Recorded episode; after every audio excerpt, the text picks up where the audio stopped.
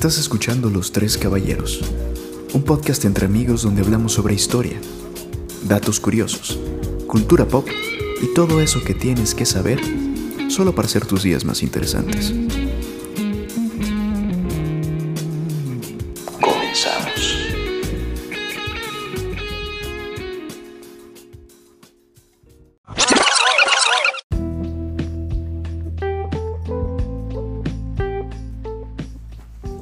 Gusto saludarlos a todos. Les quiero dar la bienvenida a este nuevo experimento en el universo de los podcasts que tenemos en mente. Un programa al que hemos titulado Los Tres Caballeros y que tengo la oportunidad de compartir con dos excelentes amigos. Pero antes que nada me presento. Mi nombre es Lalo Pérez Ríos y pues les presento a mis colegas que están acompañándome en este día. Charlie Álvarez del Castillo y mi estimadísimo Freddy Aguilar, ¿cómo están? Un gusto saludarlos. Hola, hola a todos, muy bien. ¿Tú qué tal, Lalo? Todo chido, todo chido, muchas gracias. Todo, bien, todo, todo perfectamente. Un, un, placer. Este, hemos compartido muchas, muchas cosas eh, a nivel laboral y es súper chido compartir este eh, experimento de podcast. Muy bien. Pues vamos iniciando a ver cómo, cómo nos va con este nuevo proyecto. Les platicamos un poco de la dinámica que tenemos en mente. Obviamente queremos darle la seriedad y toda la disciplina posible. Es un proyecto que queremos realizar semanalmente, donde básicamente comentemos tres temas diferentes dentro de nuestros diferentes puntos de vista. Poder platicar a manera de análisis, a manera de cotorreo, todo como si estuviéramos en una plática entre amigos. A lo mejor hay temas polémicos de repente, a lo mejor hay temas un poco escabrosos, temas históricos. Y creo que lo que hemos platicado y esto que me gustaría que tomáramos en cuenta como el eslogan del proyecto es que vamos a platicar que es todo aquello que necesitamos conocer para el simple hecho de disfrutar un poco más de la vida, hacer de nuestras mentes un poco más curiosas, etcétera, etcétera, etcétera. ¿Va? ¿Cómo ven? Claro que sí. Excelente. Pues bien, excelente. Oigan, pues empezando con nuestro primer tema de hoy, a lo mejor tenemos por ahí una dinámica de unos 15 o 20 minutos para platicarlo, para que tampoco es un programa muy cansado, que el para empezar, ¿cómo le llamamos al auditorio? Ya no son radioescuchos, ¿verdad? Tendría que ser eh, podcasteros. Posca pod podcasteros.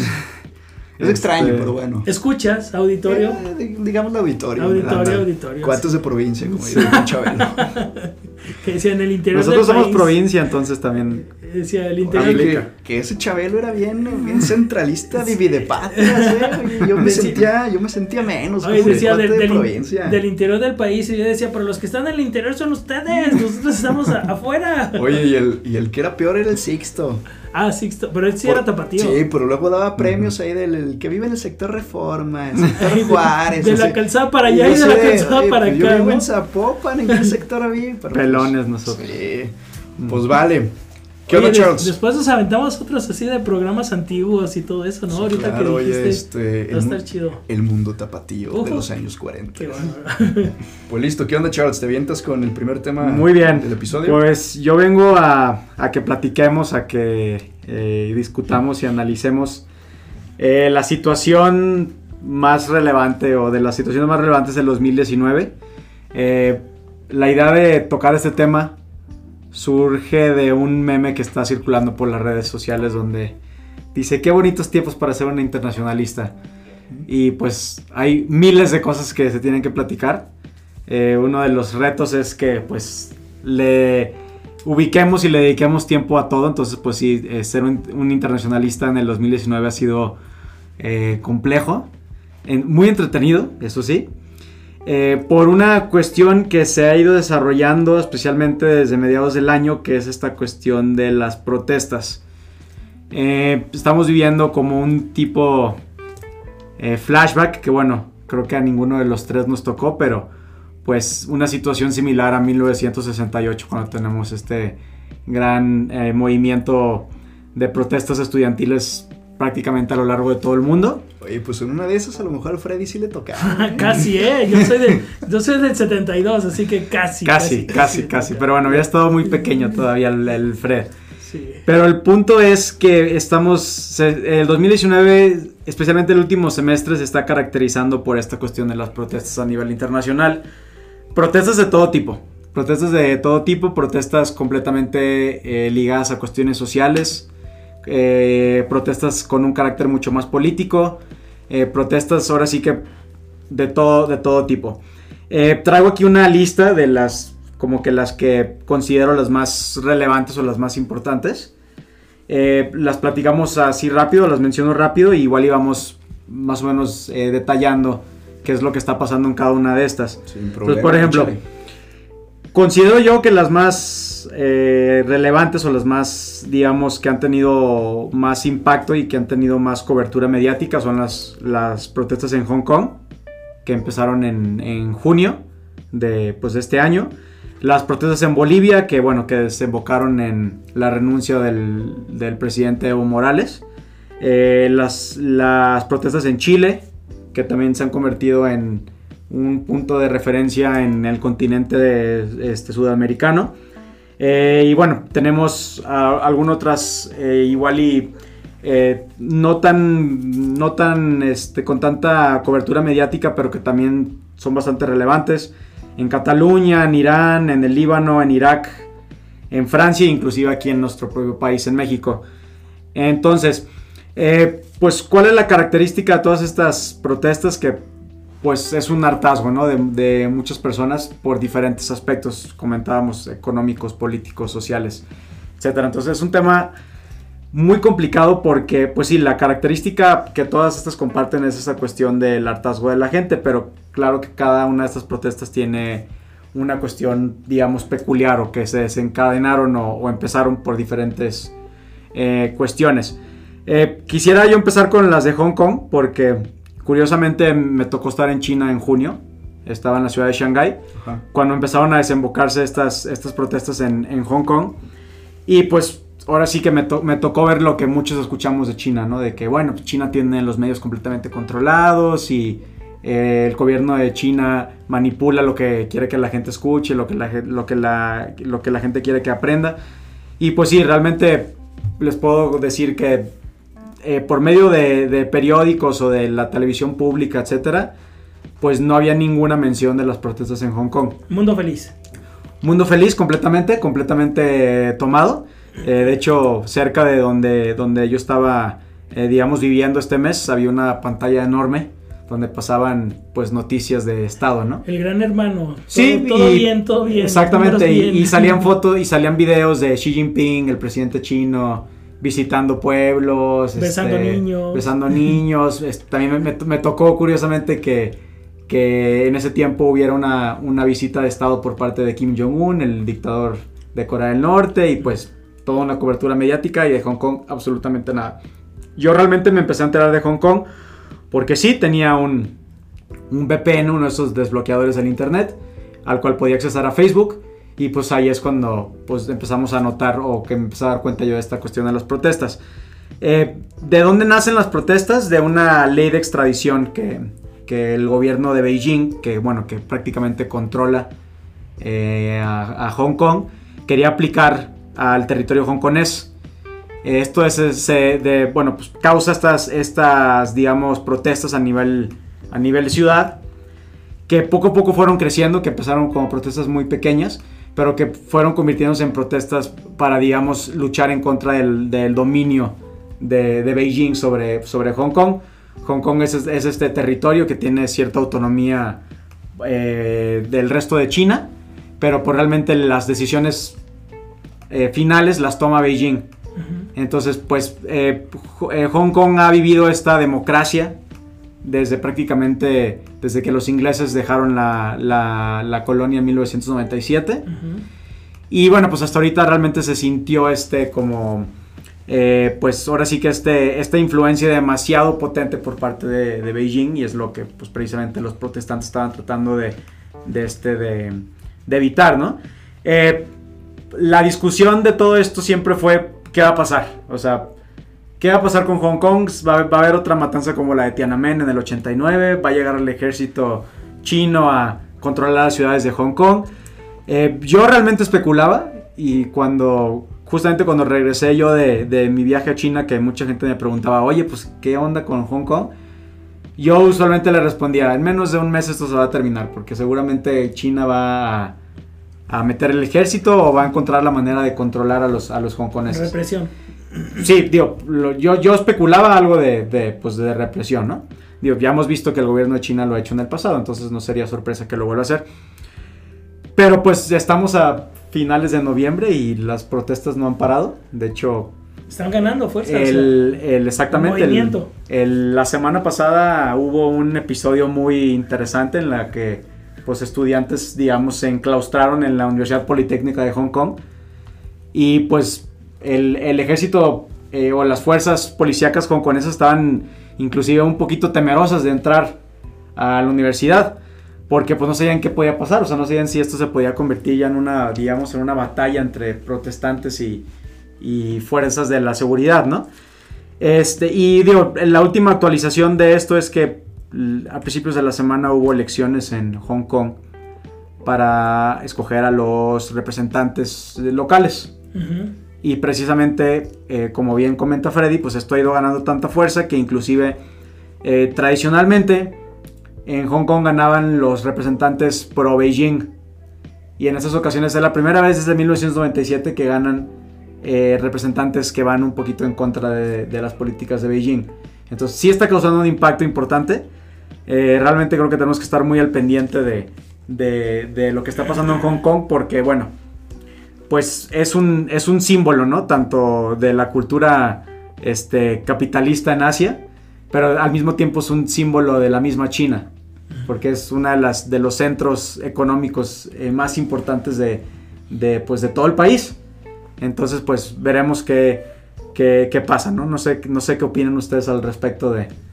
No, de esta claro, y- situación. Y, finalmente, pues es un territorio, una ciudad que siempre ha estado en discordia entre las potencias colonialistas europeas, Exacto. el dominio chino, influencia japonesa, etcétera, etcétera. Entonces, sin duda, se trata de un fenómeno interesante. Y lo que menciona Freddy también me, me llama mucho la atención. Por ahí, pues a la primera semana, a lo mejor que empezabas a escuchar a los medios de comunicación que le daban relevancia a lo que pasaba en China, pues esperabas que se acabara Ujú. a los cinco minutos, ¿no? De hecho, por ahí, no sé si recuerdan esta imagen que, que empezó a darle la vuelta al mundo.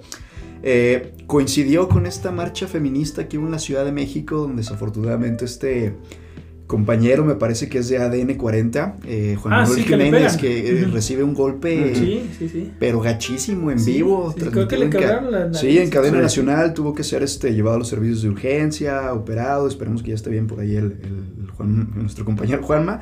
Pero le dio la vuelta al mundo precisamente la imagen de una protesta en Hong Kong donde estaban participantes de la protesta deteniéndole un paraguas a un reportero porque Ajá, estaba revés, ¿no? transmitiendo en, en plena lluvia, ¿no? Sí. Entonces la imagen fue así de, oye, pues qué irónico es esta forma de protestar, ¿no? Mientras a lo mejor la violencia es la imagen que tenemos desde un lado de- del mundo, o los grafitis en, en las calles, la Los destrucción de monumentos, monumentos, ajá. y esta forma como de, de respeto, incluso Como la de forma de protestar, protestar. con la violencia con más violencia. Exacto, Exacto. pero pues ya duró un rato, entonces creo que va a ser un fenómeno interesante y que sin duda pues le dio como este despegue a un año 2019 interesante en términos de movilización Sí. civil, ¿no? Movilización de la sociedad. Sí, muy, muy este, influyente porque, pues, como, como comentamos, ¿no? Digo, no sería la primera vez que China usa fuerza o represión en contra de sus ciudadanos. Entonces, pues sí, creo que el, el- el hecho de que hayan durado tanto, pues sí están, le está dando oxígeno, aliento a otras protestas a nivel internacional. Y ahorita que dijo Lalo, el 2019, este, curiosamente los años terminados en 9 pasan cosas. Revolución Francesa, 9, 1789. Caída del muro de Berlín, 89. Eh, ahorita 19, o sea, como que de repente dije, wow, ¿qué, ¿Qué onda? onda? ¿Qué onda con eso? Freddy, el astrólogo de la historia. Numerólogo. El numerólogo de la historia. No, pero de hecho, pues sí, por ejemplo, si lo trasladamos al caso mexicano, 1810, Guerra de Independencia, Ajá, sí. 1910, Revolución Mexicana, Ajá. pues ya llevamos nueve años de Ajá. retraso y a este siglo ya le Sí, faltaba un... nos está faltando. Sí, ajá, sí, sí, sí, sí, sí. Ya le faltaba una sacudida a esto, pero pues... Pues también por allá vamos, ¿no? Creo que también querías platicar un poco, Charles, acerca de lo que está pasando, pues, de este lado del charco, acá en Latinoamérica. Sí, bueno, eh, Chile es el, el exponente ahorita importante, ¿no? Bueno, donde, donde hemos visto, digo, hemos visto protestas, eh, pues en muchos países de América Latina. eh, Colombia, Bolivia, Chile, Ecuador, inclusive aquí en, en, México, que igual ahorita si nos da tiempo tocamos también.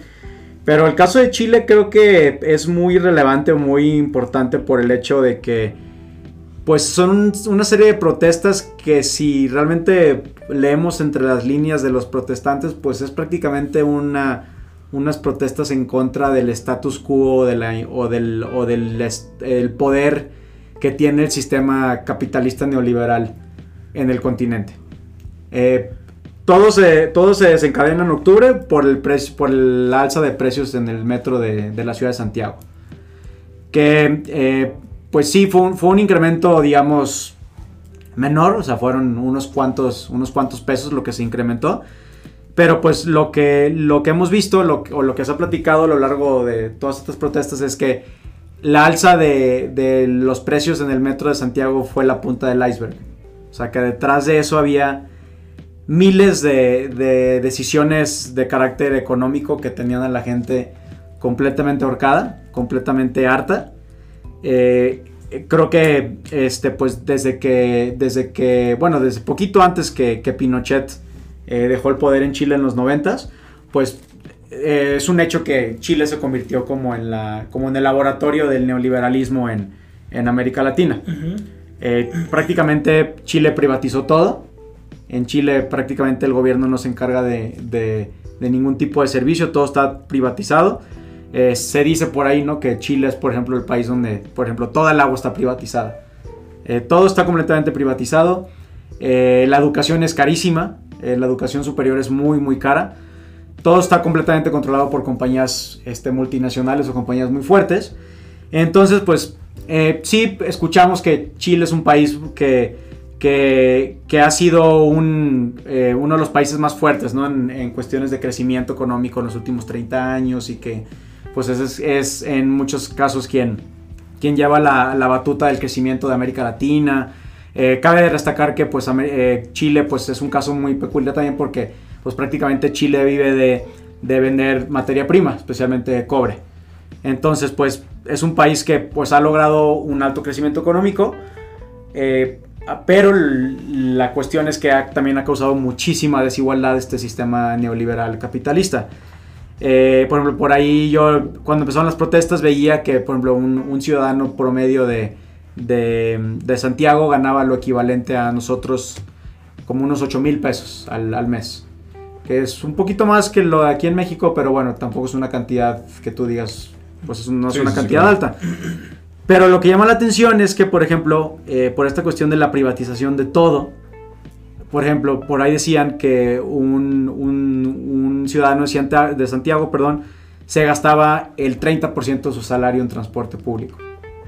Por ejemplo. Entonces, pues se decía, bueno, o sí están ganando bien, está yendo bien, pero pues mucho de su dinero se está viendo en cuestiones que podría ser mejor manejado si fuera otro, otro, otro sistema, ¿no? otro, otra forma otro modelo. otro modelo, exactamente. Una mejor administración de Exactamente. Los Entonces, pues eh, las protestas en Chile simplemente son esta cuestión de, de, pues, de que la gente está un poquito cansada de este sistema neoliberal que ha sido, digamos, la característica primordial económica de Chile en los últimos, los últimos 30 años. Eh, interesante la, reacción de, Piñera también, dio eh, a las cuantas semanas de las protestas del presidente chileno, este, Piñera decide bajar el precio del metro, pero pues pues no, es, no fue suficiente, ¿no? Porque comentábamos... Ya se todo. Y como habíamos comentado, era la punta del iceberg. Entonces, pues realmente, pues bajarle el precio otra vez al metro de Santiago como estaba antes, pues ya no significaba mucho para los chilenos porque ya era una cuestión de alzar la voz hacia el, hacia el hartazgo que, que tenían sobre este sistema. Eh, se ha visto una serie de medidas, sí, importantes. Eh, por ejemplo, en el sistema de pensiones, en la cantidad de horas laborales, en la cantidad de días este, de vacaciones, en el precio del, metro. Pero pues realmente el, el, fondo como tal de esta cuestión de la privatización de todos los, todos los servicios no ha sido resuelta, entonces por eso seguimos viendo protestas fuertes en, en Santiago, ¿no? Entonces, pues también estaremos al pendiente de ver qué pasa con, con las nuevas características de, del gobierno este, chileno. Y fíjate que este Yo, yo creo que, eh, a lo mejor se va a ir curioso, pero creo que las manifestaciones en los países se, se contagian. Porque ahorita que Lalo habló algo por ahí del 68, en el 68 de repente fue como un movimiento que se empezó a contagiar, o sea, en Francia, Estados Unidos, con onda de Vietnam, aquí nosotros también en México. No, incluso esta misma década, pues vivimos la primavera árabe, Ah. Exactamente. Medio Sí, Oriente, sí. un contagio que, pues sí. Entonces yo creo que, que es muy importante los medios de comunicación y ahorita más en tiempos de redes sociales y de internet, entonces pues lo que pasa se, se conoce en todas partes, porque a mí se me hace muy curioso que, hablando en términos absolutos, como diría Obi-Wan, este, eh, el cielo que quieren unos es el infierno que viven otros, porque por ejemplo Chile protesta por un, por un sistema capitalista. Y por ejemplo Bolivia y Venezuela es al revés, o sea, protesta por un sistema eh, completamente de izquierda. Entonces tú dices, bueno, a ver, estoy en el 68, bueno, toda la onda era más o menos anticapitalismo, pacifismo, ah, ok, todos más o menos peleamos lo mismo, independientemente de dónde están. Y ahorita no, ahorita unos pelean una cosa, otros pelean otra cosa, los que unos quisieran son los que otros están protestando. Entonces unos dijeran, no, queremos más igualdad, y en otros dicen, no, te- tenemos este, un control total, no sé, como que el punto es la forma de gobierno es la que no está funcionando. Exacto. A lo mejor no es tanto que, que, que falle la derecha o que falle la izquierda. A lo mejor el gobierno y la democracia como tal hay que revisarla de alguna cosa. Sí, de hecho ahí me llamó, ahorita que mencionas eso, me llamó mucho la atención de estas imágenes de las protestas en Chile. Eh, un cartel que estaba cargando una, una chica que estaba protestando y que al parecer se repitió en varios escenarios también aquí en México donde decía, no somos ni de derecha ni de, ni de izquierda, somos los de abajo y vamos por los de arriba. Ajá. Entonces creo que pues en general ese es el descontento, ¿no? Que independientemente de si sea una clase gobernante de tendencia neoliberal o no, Sí. pues el descontento de la sociedad es el mismo, ¿no? Sí, sí, sí. Aunque bueno, esa frase es muy de Marx. Sí, no, Es claro. muy de los de abajo contra los de arriba. Entonces. De Mariano pero- Suela, Freddy. Ah, de hecho, los de abajo, de hecho. Este, pero sí, o sea, como que es el pueblo contra lo que lo gobierne, sea de donde sea. Porque el, el gobierno no está funcionando como debería funcionar. Exacto. Cosas que se han manchado en- a lo largo de la historia reciente y en diversas partes del mundo. Y De pues, un lado y de otro.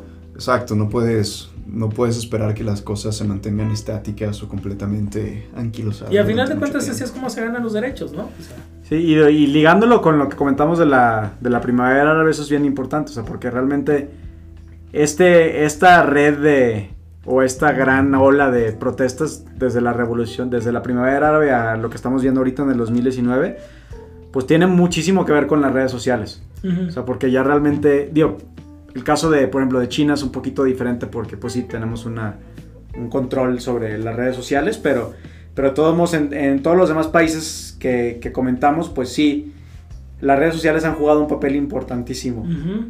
Porque pues realmente es este, es este eh, pues medio, ¿no? Un poquito más, digamos, más libre Sí. para poder convocar y para poder expresar las ideas. Y digo, pues prácticamente, no sé si estemos, no sé, mucha gente está en desacuerdo o en acuerdo con esto, pero pues ya prácticamente cualquier persona puede ser un reportero, ¿no? Sí, O sea, sí, sí. Un video, un video live stream de, de Facebook, subir un video a YouTube, una foto a Instagram, ya tiene, tiene mucha influencia porque pues es prácticamente instantáneo Ujú. y pues tiene un alcance pues global prácticamente, ¿no? Sí, y también depende cómo se maneje. Ahorita que estás diciendo este, de la primavera árabe, yo me acuerdo que en la primavera árabe, la estrella de la primavera era, árabe era Facebook. Sí, Porque claro. no, gracias a Facebook se organizaron y gracias a Facebook creció. Pero también se me hizo chistoso que un poco después de la primavera árabe, si se acuerdan, hubo disturbios en Londres. Ujú. Ujú. Y también se organizaron en Facebook. Entonces ahí el malo era Facebook. Entonces todo es una simple herramienta, depende cómo se use. Sí, y tanto ahora como lo que menciona Charlie, finalmente pues las redes sociales, esta capacidad que cada uno de nosotros tenemos como ciudadanos de convertirnos automáticamente en reporteros porque cargo con un celular, pues también ha favorecido mucho la desinformación, ¿no? Sí, Y las famosas Fake news. fake news. Y por eso pues siempre hay que verificar también cualquier cosa que consumimos, ¿no? No solamente de... Desde, parece muy cursi, pero pues también, eh, pues eso también te nutre, ¿no? Entonces, Sí, claro. pues parece interesante.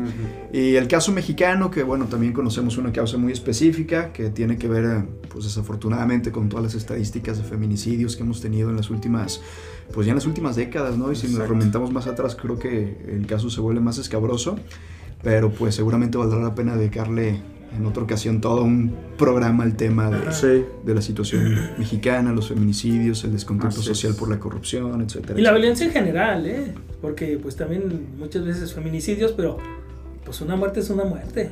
Sí, no, violencia, violencia en general, estoy completamente de acuerdo.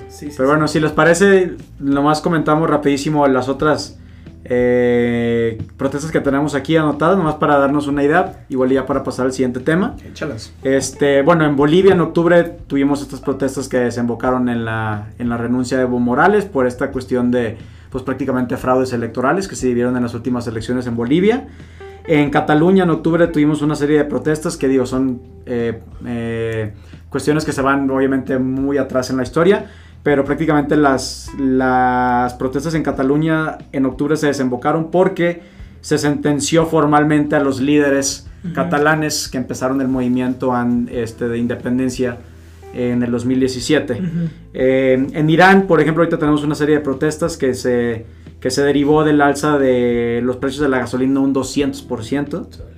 En el Líbano también tenemos una serie de protestas por cuestiones económicas y por altos niveles de corrupción.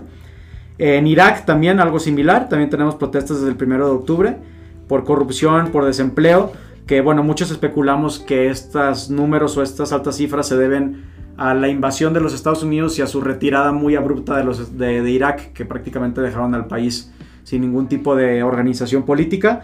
Eh, Francia tuvimos protestas la semana pasada por el aniversario del surgimiento de los chalecos amarillos.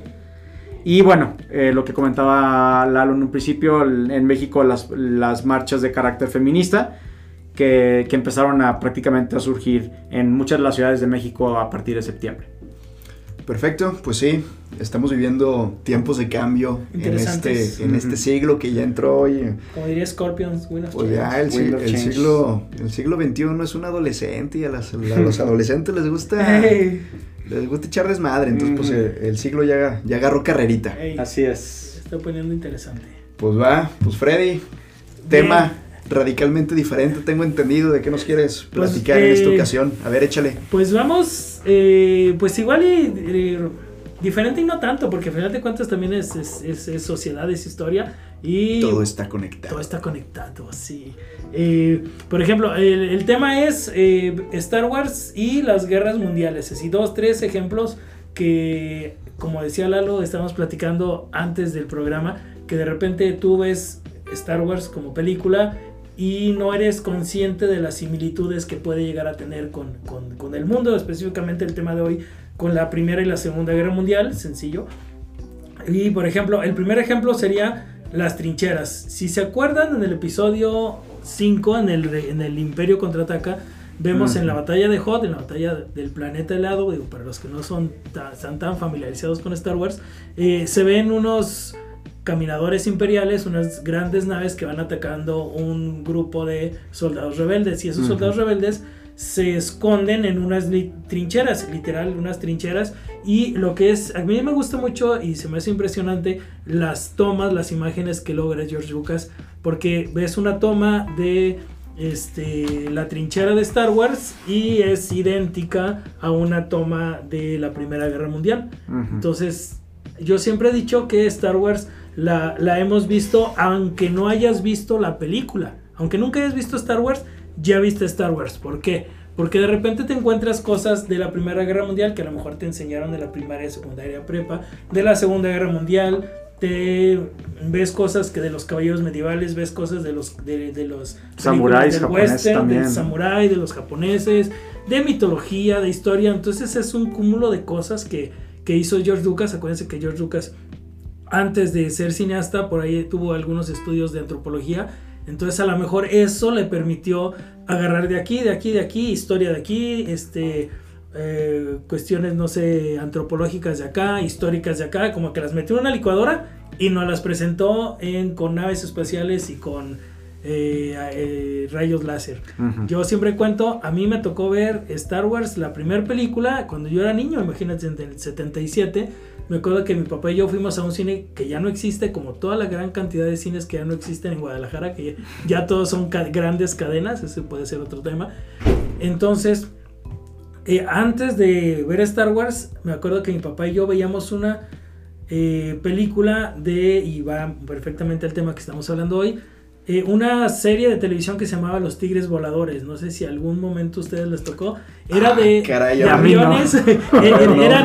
ahora, sí, me agarraste en ah, curva. Normalmente no te fallo, pero. Rayos, eh, me sentí viejo. no, eh, Los Tigres Voladores era una serie de batallas desde la Segunda Guerra Mundial en el Pacífico. Mm, órale. Entonces, pues siempre los Tigres Voladores eran los aviones norteamericanos contra los japoneses y esa era toda la serie, serie, capítulo tras capítulo. Y a nosotros nos encantaba, yo me acuerdo que me encantaba ver las batallas aéreas ahí, los, los, los, aviones persiguiéndose unos a otros. Y me acuerdo mucho que cuando yo fui a ver Star Wars fue lo que más me gustó, porque yo estaba viendo las mismas batallas aéreas, precisamente de la Segunda Guerra Mundial, pero les estaba viendo con naves espaciales de una manera muchísimo más atractiva, con rayos láser.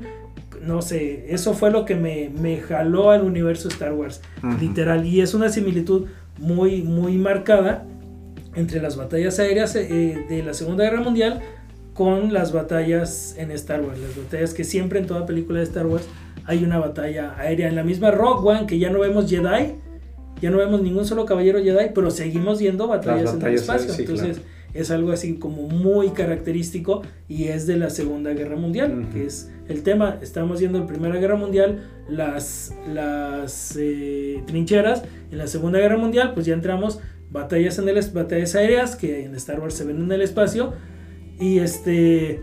También, por ejemplo, otra similitud sería el mismo Palpatine. Palpatine es el, el, el emperador en Star Wars y en, en nuestro mundo sería Hitler. Sería Hitler, ¿por qué? Porque llega al poder de una manera más o menos democrática, los dos llegan al poder de una manera democrática, eh, los dos de cierta manera siembran se aprovechan de un caos existente. Eh, Hitler de la Alemania, bueno, era la República de Weimar en ese tiempo que estaba viviendo una super crisis económica y ellos salen como los grandes salvadores que van a poner orden en ese caos, ¿no? Entonces Palpatine es otra referencia muy marcada de nuestra historia real con la historia de Star Wars. Cómo fue el ascenso de Palpatine y ya estando en el poder, cómo ejercen el poder formando un imperio que si ustedes se fijan en toda la estética del imperio de Star Wars, es la estética nazi. Los cascos, los uniformes, eh, las grandes formaciones. Si ustedes ven una, incluso ya hasta del episodio 8, 7, 8 ya de Star Wars, Ustedes ven las grandes formaciones y son formaciones completamente iguales a los de la Alemania nazi. Ven el discurso del general Hughes de Star Wars y ven uno de Hitler y es igualito, la misma enjundia, la misma vehemencia, casi hasta las mismas frases. Entonces sí es muy marcado eh, la referencia nazi que toma George Lucas para, para, hacer Star Wars. Otro ejemplo clarísimo, la rebelión, perdón, la Orden 66 de Star Wars es muy parecida a la noche de los cuchillos largos. unas purgas políticas. Exacto, exacto. En las noches de los cuchillos largos, que había ese ejército casi personal que tenía Hitler, que eran las SS, que había estado con él desde, pues desde los inicios de, Hitler, desde cuando trató, trató de, de, tomar el poder, que lo meten a la cárcel, desde ahí lo viene acompañando esa organización, la CSA, que no eran, no eran muy educados, eran más bien broncos y que lo apoyaban siempre. Y ya después Hitler, ya cuando empieza a afinar la idea de esa raza aria, de esa raza pura, empieza a hacer las SS. Y llega un momento que dice, las SS y las SA van a chocar, las SS ya son, digamos, iba a decir a mi imagen y semejanza, pero no, más bien a la imagen y semejanza del pensamiento que tenía Hitler, porque Hitler ni era ario, ni medía dos metros, ni era güero, ni era nada. Es más, ni siquiera era alemán. Exacto, empezando por ahí. Pues, desde ahí ya, ya, ya, ya, estamos... Ni le gustaba Star Wars. Ni le gustaba Star Wars. él, era Palpatine. Oye, Fred, a ver, una pregunta que básicamente se me vino a la mente ahora que mencionas todos estos datos interesantes. ¿Qué tanto es un recurso de George Lucas para tener algo que contar y a lo mejor vender esta gran estructura y franquicia mediática en la que se ha convertido Star Wars como con fines comerciales y qué tanto es esta parte de quererle dejar una semillita al público de interesarse por algo más o de estarle rascando entre líneas como nosotros ahorita de qué puedo ver reflejado ahí de la historia de la humanidad. Mi, mi punto es, realmente George Lucas merece que le pongamos como este título de un comunicador místico más allá de, de el ámbito comercial. Mira, yo creo que Lucas lo que hizo es eh, siguió, al menos en las seis primeras películas, porque en las siete y en la ocho definitivamente no, y aparte ya, ya ni siquiera la está haciendo Lucas, ya la está haciendo Disney únicamente, pero yo creo que Lucas agarró lo que se le llama el camino del héroe. El camino del héroe es así como una estructura narrativa que empieza a estudiar este, por ahí un psicólogo que se pida Jung y lo desarrolla mucho más un otro que se que otra persona que se llama Joseph Campbell y Joseph, Joseph Campbell el de las sopas. Más o menos. Es de la misma familia. de la misma familia y cuates de Warhol y todo ya ves es cómo se revuelve todo por ahí. Eh, no la cosa es que este George Lucas toma esa eh, figura narrativa de el héroe que es una persona común y corriente, casi siempre de lo más bajo de la sociedad, como es Luke Skywalker, y eh, recibe un llamado, un llamado a la aventura, que por lo general se niega en esa aventura, y algo pasa de que se ven obligados a emprender esa aventura, tienen un, sabio que es el que los va metiendo poco a poco a ese mundo. El señor Obi-Wan.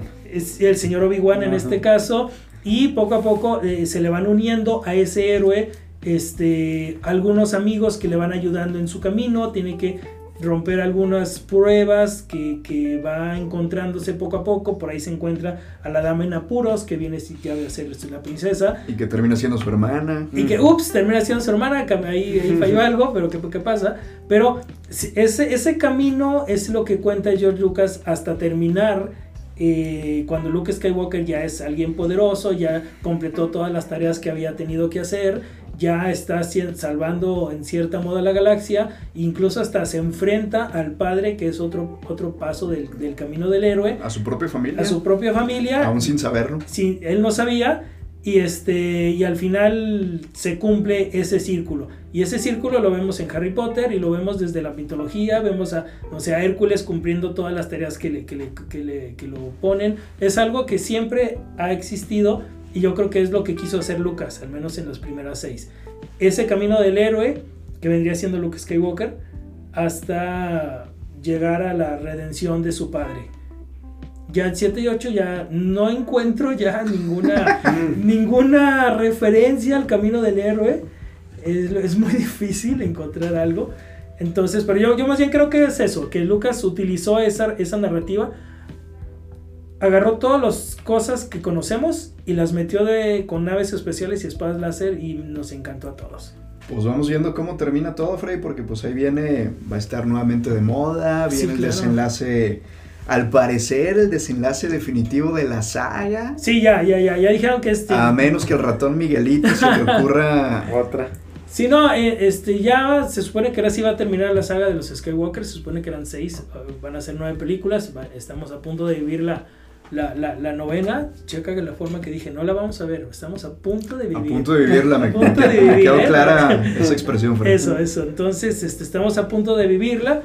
Aunque ahora ya volvemos a los tiempos modernos, eh, ya con Netflix y ahora con Disney Plus específicamente, pues el universo se amplía inmensamente y ya lo que empezó siendo una película, que era el episodio 4, que tiene, es la única película que tiene principio y tiene final, después se hizo una saga, ahora ya es un universo literal, porque ahora ya vemos películas como Rogue One, que ni siquiera tiene necesidad de presentar a un Jedi, que era lo más icónico de Star Wars, entonces funciona perfectamente como película sin Caballeros Jedi. Y ahorita ya estamos viendo series como estamos viendo la del Mandalorian, que ya eh, no cuentan para nada, nada de los Skywalker. Es el universo Star Wars que ya empieza a expandirse y expandirse y expandirse cada vez más. Para el 2022 ya tenemos otra trilogía, 2022, 2024, 2026. Nada que ver con, con, con la familia Skywalker.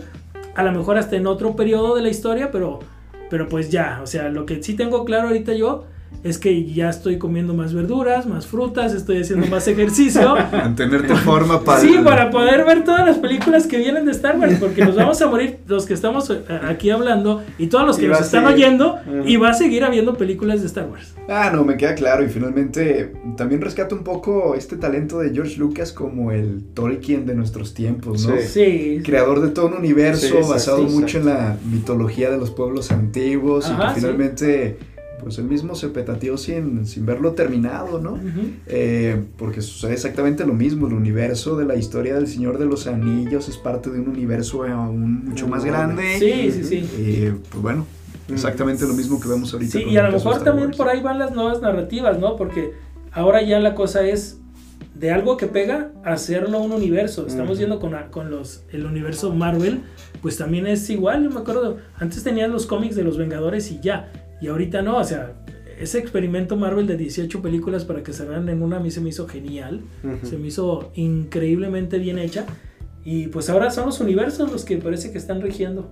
Por un lado dices, ah, pues qué chido porque crece. Y por otro lado dices, está gacho porque no está viendo cosas nuevas.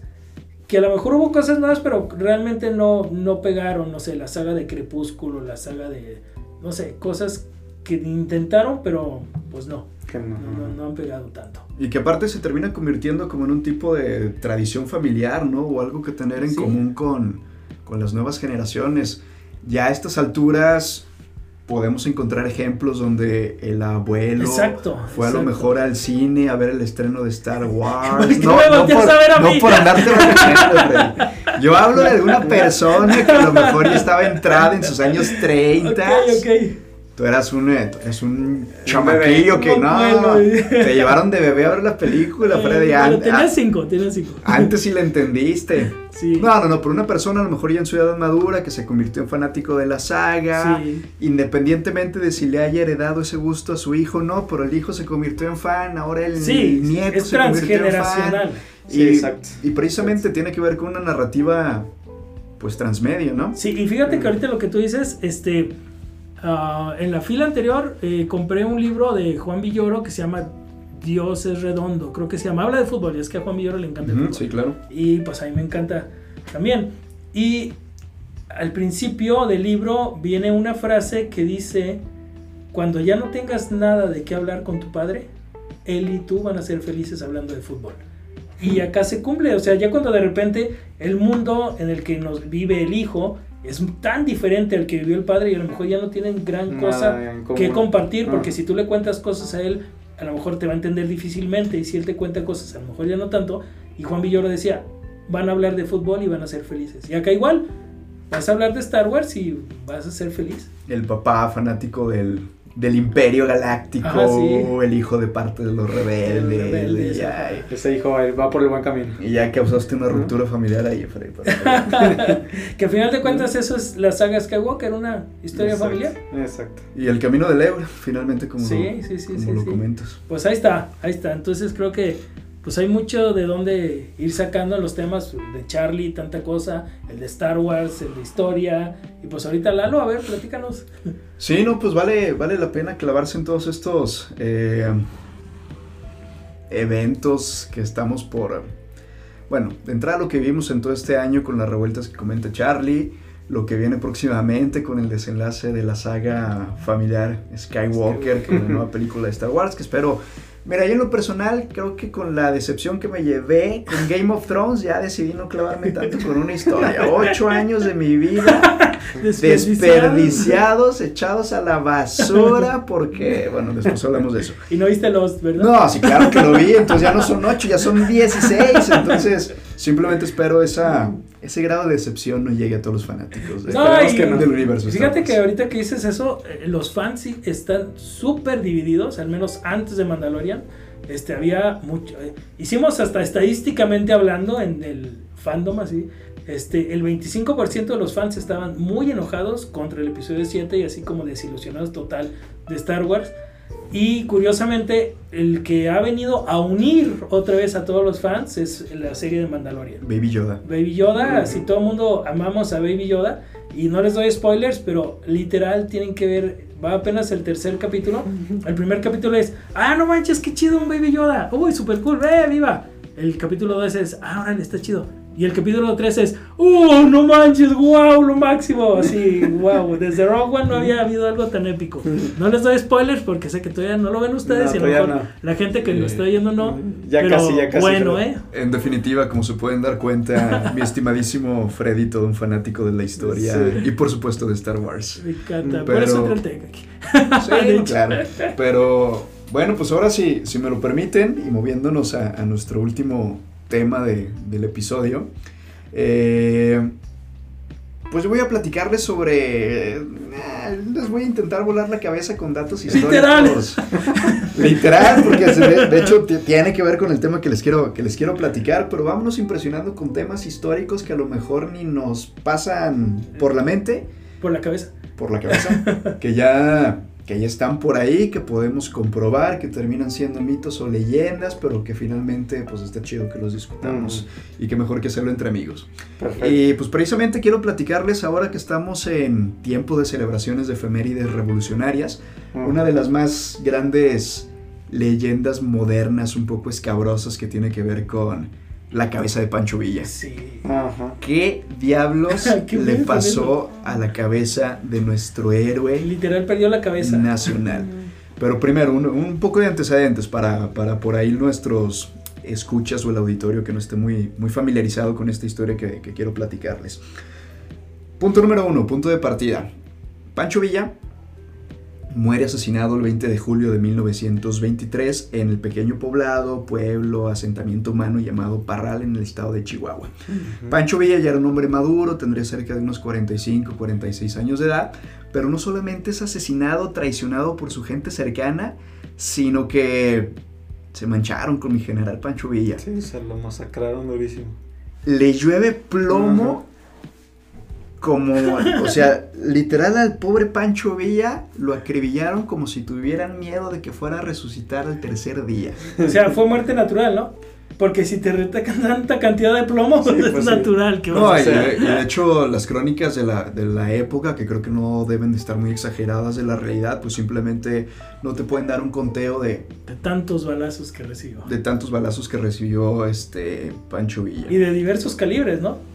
Sí, sí, sí, no, claro, obviamente fue toda una, una operación muy bien, muy bien realizada, muy bien estructurada, que ahorita platicamos un poco de, pues, por qué Pancho Villa se merecía tanto plomazo, eh, bajo la perspectiva de alguien más, pues, obviamente de sus enemigos, pero lo más interesante y que precisamente me lleva a querer platicarles acerca de esto, apenas unos meses después de su muerte, la gente del pueblo, de Parral, de la zona donde eh, el general Villa fue enterrado, narra cómo su tumba fue profanada. Y desde esa, pues ya profanación a, a- a la memoria de el dirigente de la, pues de la famosa División del Norte, se narra en específico como lo único que al parecer era el interés de llevarse de la gente que, que realizó esta, estas actividades fue llevarse como recuerdo la, la cabeza de Pancho Villa. Ujú. Entonces, pues sus restos humanos, digamos que estaban ahí, menos por su cabeza. Chito.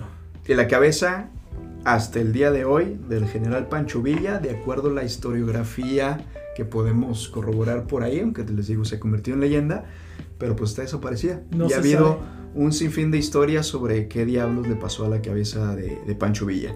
Desde alguien la tiene por ahí guardada en su colección personal hasta cosas que ya tienen que ver más con asuntos... Rituales. Sí, desde rituales satánicos hasta cosas que ya tienen que ver con eh, teorías conspirativas y que ¿Qué tanto te gustan, Lalo? Y que involucran incluso a los eh, Illuminati Para variar. extraterrestres y, y cosas por el estilo, ¿no? Pero miren, haciendo un poco de, de investigación, sabemos que Pancho Villa era un gran enemigo para los intereses de la época de nuestro vecino del norte, el gobierno de los Estados Unidos. Punto número uno, ¿por qué Pancho Villa se convirtió en un hombre tan peligroso para los intereses no solamente de sus enemigos de las facciones mexicanas, sino también de nuestro vecino del norte? Pancho Villa se enoja, tiene un gran conflicto con aquellos líderes mexicanos a los cuales se acerca que al parecer están apoyando una misma revuelta popular de la que él mismo se ha convertido en un héroe o una leyenda, ¿no? Pancho Villa resulta pues adoptar como enemigos a todas estas personas que reconocen al gobierno de Venustiano Carranza, que finalmente le da la espalda al movimiento de- del general Villa, ¿no? El principal motivo que lleva a Venustiano Carranza a convertirse en la figura líder de la Revolución Mexicana en ese momento fue precisamente el respaldo de los Estados Unidos. Y precisamente como una especie de venganza por parte de Pancho Villa ante este reconocimiento internacional, que de hecho por ahí dice la gente que lo conoce que Pancho Villa si a alguien le caía mal o si a alguien realmente le causaba odio de, de hueso colorado era precisamente los periodistas y los gringos. Ujú. Y que los gringos hayan reconocido el gobierno del que terminó siendo su enemigo porque le dio la espalda, pues no le causó pues mucha gracia. ¿Qué hace el general Villa? Invade Estados Unidos, saquea el pueblo de Columbus en Nuevo México en el año de 1916, lo cual no mucha gente lo, lo sabe, probablemente también vale la pena que esto lo discutamos. Eh, lo cual causa una respuesta muy manchada por parte de los gringos. Oigan, los gringos mandan una expedición punitiva Ajá. con más de 10.000 hombres, Ujú. 10.000 A buscar tropas, uno. a internarse al desierto y a la sierra de Chihuahua Chihuahua. Ajá. para castigar a Pancho Villa por este pues por esta ofensa que les hace y Ajá. creo que también vale la pena dimensionarlo probablemente más allá de las guerras que hayan tenido con el imperio británico colonialista todavía probablemente con el imperio español que se quiso eh, Brincar ahí un poquito. Sí, claro, y tener este, esta idea de, de influencia durante la guerra de secesión en los Estados Unidos, pues la única invasión que ha tenido en su propio territorio ha sido por parte de las fuerzas fuerzas villistas, ¿no? Con Exacto. toda la ofensa que pueda representar. No, sí, esto no, para- y es el para los único, estadounidenses. el único, digo, quitando, quitando a los ingleses en 1812 que tú dices, o sea, era una guerra entre, entre países, entre naciones. Entonces ahí tú dices, ah, pues una guerra. Pero así como tú dices, de que entre, pues yo puedo decir tal vez que es el único ser humano que entró y salió para contarlo, porque los otros que atacaron allá en las Torres Gemelas, pues ya no lo contaron. Sí, no, y finalmente, pues que una pedacera de bandoleros mexicanos hayan atrevido a hacer esto. Ajá. ¿Cuántas, no sé, 500 hombres conformaban a la Gran División del Norte en ese momento y desquitarte con otros 10.000 pelados? Que de hecho también sí. por ahí, eh, no sé si sabían, pero el mismo general Patton, incluso el general Eisenhower, tuvieron ahí sus pininos. Sí, Sí, sí, empezaron, sí, exactamente. Punitivo cuando Sí, eran, sí, Sí, cuando eran Pershing, jóvenes de- buscando a, a Pancho Villa. Y, y Ujú. Pershing, que era el, el principal que andaba buscando a Villa, deja- eh, dijeron, ¿sabes qué? Deja Villa porque te ocupamos en otro lugar. ¿En donde Ah, ya, la Primera Guerra Mundial. Entonces, de aquí se fue para allá. Que es el punto siguiente, dejan de buscar al general Villa, eh, pues precisamente porque el mundo se ve involucrado en otro proceso macro, que es precisamente la Primera Guerra Mundial. Pero por supuesto que esta, vamos llamando ya venganza en contra de Villa, pues no iba a quedar ahí, no iba a quedar impune. Que termina sucediendo? Pues su asesinato y traición en el año de 1923, a como, a como ya lo hemos platicado. Eh, cosas interesantes. Se dice que el mismísimo magnate de los medios de comunicación, William Randall Hearst, eh, él mismo pretendía pagar desde, pues desde su bolsillo entre 5 mil y 10 mil dólares como una recompensa personal a quien proporcionara información que llevara a la captura de Pancho Villa. Lo cual, este, pues ya no queda claro en esta pérdida de la historia si, si sucede, que yo sepa nadie se lleva ni un peso ni un dólar de recompensa por lo mismo, pero de que había intereses por parte de ciertos grupos de, pues incluso hasta de tener este recuerdo como trofeo, Sí, sí, como, como una humillación, de Muchos, hecho. exacto. Sí, sí, exactamente. como- incluso, incluso hablando de lo mismo, aunque es historia que, que algunos les van a poder contar de... eh, yo la vi de primera mano, a mí me consta que esto es cierto, pues finalmente ya todo está perdido en, el, en el- los dimes y diretes de la historia, ¿no? Pero por ahí incluso he escuchado que en la década de los años este, 30, la cabeza de Pancho Villa estuvo por ahí exhibiéndose en el, en el circo de los Ringling Ah, Brothers en los sí. Estados Unidos. Ujú. Hay que incluso dice que por ahí formaba parte de las mismas colecciones privadas de todos estos magnatos de los medios del entretenimiento. Eh, incluso por ahí se dice que, que estuvo exhibida cierto número de, de meses o de años en el Museo de Historia Natural en la ciudad de Nueva York, incluso en el mismo Museo Smithsoniano, etcétera, etcétera, etcétera. Y la leyenda más... eh, pues Loca. creo que loca, un poquito descabellada de todas, es la que involucra a una sociedad secreta de corte masónico a la que se le conoce como la Sociedad de los Skull and Bones, Ajá, sí. que viene siendo una fraternidad muy exclusiva que tengo entendido todavía existe en la Universidad de Yale en los Ah, Estados sí. Unidos, donde al parecer han desfilado un sinnúmero de... de Presidentes. Sí, de la, la familia, varios miembros de la familia Bush al parecer formaron parte de esta sociedad, este, varia gente involucrada con la cabecilla conservadora del gobierno estadounidense estuvieron por ahí. Incluso si la buscan por ahí, en, eh, si se clavan en, en internet, hay una imagen donde, que ha sido muy difundida, donde está precisamente, no sé, seguramente es de mediados del siglo, donde se ve una fotografía con diferentes integrantes, estudiantes de esta sociedad secreta, haciendo un tipo de tributo, un cierto de Ritual. eh, ritual frente a una calavera y unos huesos, que finalmente creo que le da el nombre a la asociación. Ajá. Y hay quien incluso ha afirmado que se trata precisamente de eh, la cabeza y los huesos de uno de los más grandes enemigos que han tenido los Estados Unidos en el siglo XX, que es precisamente eh, Don Pancho Villa, ¿no? Entonces, pues creo que es algo que no vamos a poder descubrir próximamente o saber efectivamente qué, qué le pasó a, a La la, cabeza, cabeza. del general Y Villa. en general la figura de Villa, porque Villa, pues el mismo asesinato hay rumores que, que si lo mandó matar a una familia, a los Herrera, o que este, si Estados Unidos en represalia, o incluso la- lo, lo más aceptado es que preguntaban quién mató a Pancho Villa y que la gente le decía cállese y no diga nada. Entonces, pues ahí está Plutarco Elias Calles, Obregón, todos esos. Obregón odiaba a, a Villa porque, pues, en la batalla de Celaya, Obregón perdió su, su, su brazo. Sí, sí, claro. Y este Villa odiaba a Obregón porque, pues, él era el que lo había vencido. Entonces, claro. se odiaban horriblemente los dos.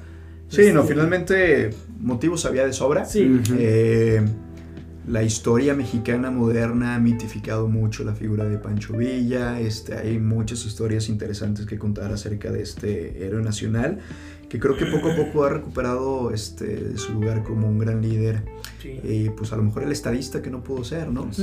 También por ahí está la famosa historia, la famosa leyenda de cuando se encuentran las fuerzas de Zapata y de Villa en la Ciudad de México. La famosa fotografía que está en el archivo, eh, el archivo Casasol histórico de- de- del gobierno La mexicano. silla la presidencial. silla Eh, presidencial. sí, claro. Pancho Villa sentado en la silla presidencial, se le ofrece Emiliano Zapata y dice, no compadre, porque esta silla no sé qué tiene, que hace malos a los hombres buenos. Sí. Entonces, pues creo que hay muchas historias interesantes que contar de, de todos estos personajes. Sí. Por ahí si un día tienen oportunidad, a lo mejor en estas vacaciones que se acercan, de visitar el, el bar La Ópera en la Ciudad de México, Uf, que para mí es uno genial de, los lugar. lugares, de mis lugares preferidos en, en territorio nacional. Sí, muy bueno. Pues ahí está también esta famosa leyenda del balazo que. Que da Pancho Villa y que todavía está por ahí en, la- En el en el techo. de la Ajá. cantina. ¿no? Que por ahí quien dice, oye, este, de ahí surge incluso el mito de que, pues, todavía vemos esta figura como de Pancho Villa, el borracho, mujeriego, ranchero mexicano y bandolero.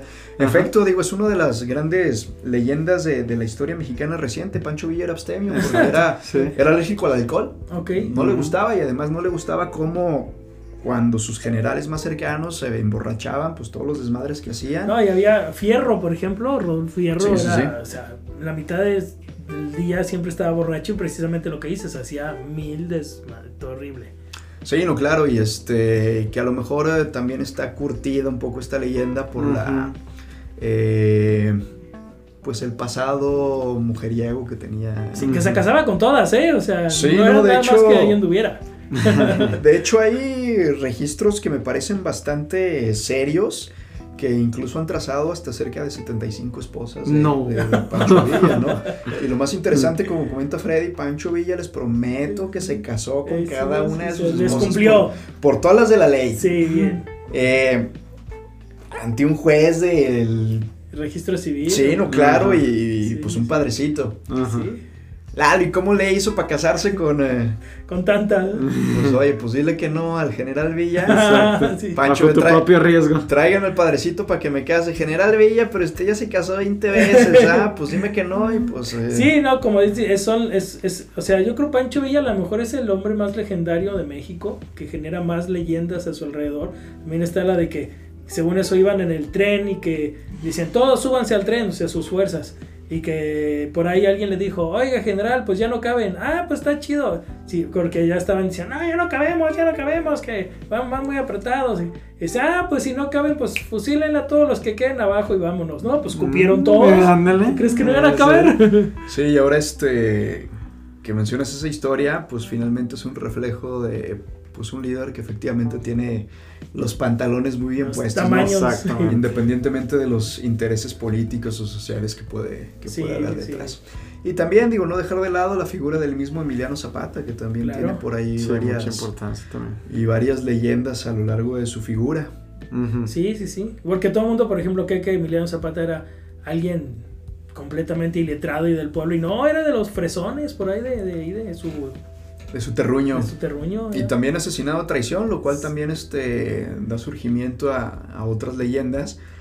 Hay una fotografía muy difundida este, del cadáver de Emiliano Zapata siendo exhibido al pueblo.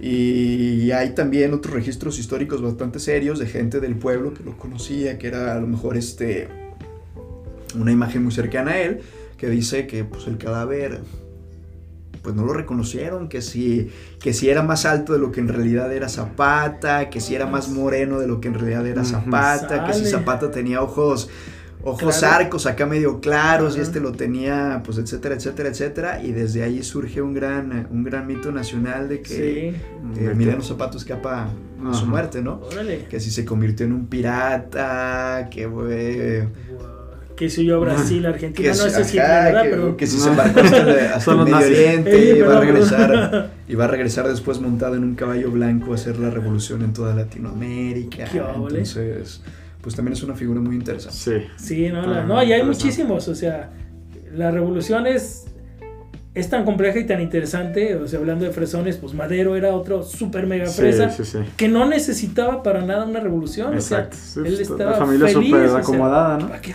voy a querer una revolución si estamos en la gloria?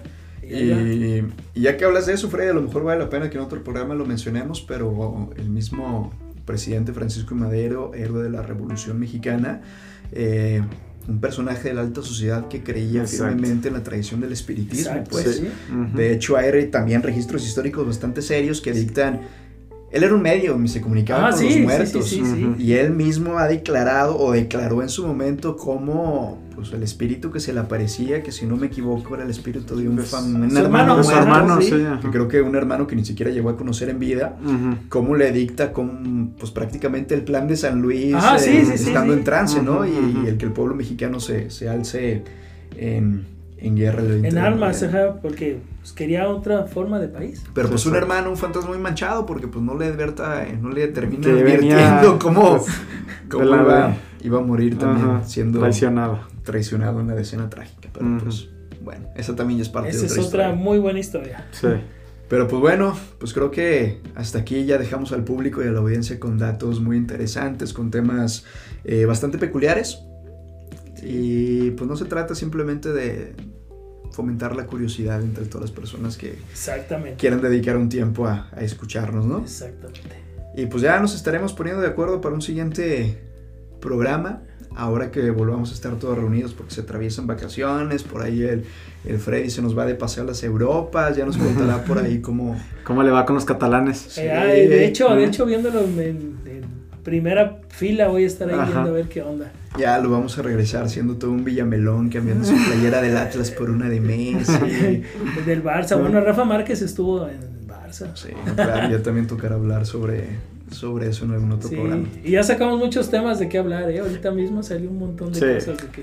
Sí, ¿no? Y, y ya ah, por supuesto que estaremos puliendo esta dinámica. eh, probablemente también hay los tiempos para hacer, eh, eh, pues tocar un poquito de todo, pero pues, pues ahora sí que no me resta más que agradecer a todos los que nos acompañaron esta Bien. tarde y por supuesto a ustedes en primer lugar y a nuestro público. Un placer. Un placer, este, listo. Charlie, Lalo, este, la idea creo que está muy chida, Lalo, gracias, gracias por invitarnos también. Sí, muchas gracias. Y pues un placer aquí cotorreal como siempre. Pues nomás vénganse preparados con un cotorreo y aquí Y vamos a ver qué sale. Excelente. Gracias, gracias a todos y- los que llegaron hasta ahorita escuchándonos. Hasta la próxima y como decía por ahí, esta, tradición, esta otra tradición de nuestras infancias. Eso es todo amigos. Eso es todo, eso es todo, amigos. Genial.